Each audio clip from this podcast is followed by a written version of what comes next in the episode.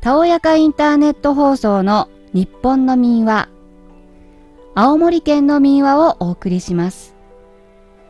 お月様に行ったうさぎ。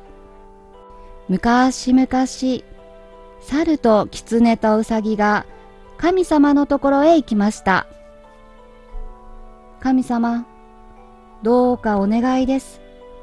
今度生まれてくるときは人間にしてくださいすると神様が言いました。人間に生まれたいのなら、自分の食べ物を人間にご馳走することだ。そこで、猿は山へ行き、栗や柿の実を取ってきました。狐は川へ行って、魚を捕まえてきました。ところが、うさぎの食べ物は柔らかい草です。今は冬なので、柔らかい草は一本もありません。困ったなあ。どうしよう。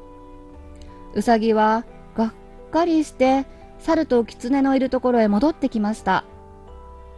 うさぎさん、君のごちそうはどうしたの？ダメだよ。草は枯れているし、木の芽はまだ出ていないんだ。すると猿が言いました。それじゃあうさぎさんはいつまでもウサギのままでいるんだな。そうだよ。ごちそうも持ってこないで人間に生まれ変わりたいなんて、うさぎさんはずるいよ。狐も怒って言いました。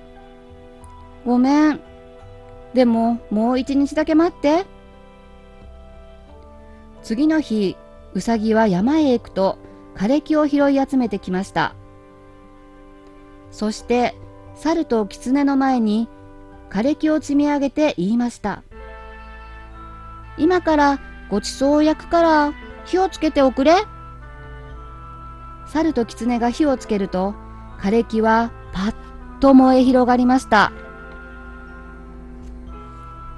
僕のごちそうはないんだ。だから、だから僕を人間に食べさせておくれ。というなり、うさぎは火の中に飛び込んだのです。その時空の上から神様が降りてきてさっとウサギを抱きかかえるとまた空へ登って行きました。猿も狐もびっくり。